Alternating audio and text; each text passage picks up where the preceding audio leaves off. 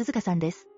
畠山さんは2006年4月から5月にかけて、秋田県で連続児童殺害事件を起こしました。え？連続？それってどんな事件なの？事件は自宅近くを流れる川の橋から畠山さんの実の娘、彩香ちゃんを落として殺害してしまったのです。最初は警察は事故だと思っていましたが、鈴鹿さんはそれを否定しました。そして、彩香ちゃんが他の誰かに殺されたと主張し、メディアでも取り上げられました。え？自分の娘さんを信じられないよ。でも、連続殺害ってことは、他にも事件を起こしたんでしょ？その通りです。その後、畠山さんは近所に住む少年を殺害し、その子の体を河原に遺棄しました。短い間に二人も。畠山さんはなんでそんな悲しいことをしたんだろそれは畠山さんの過去にも関係がありそうです。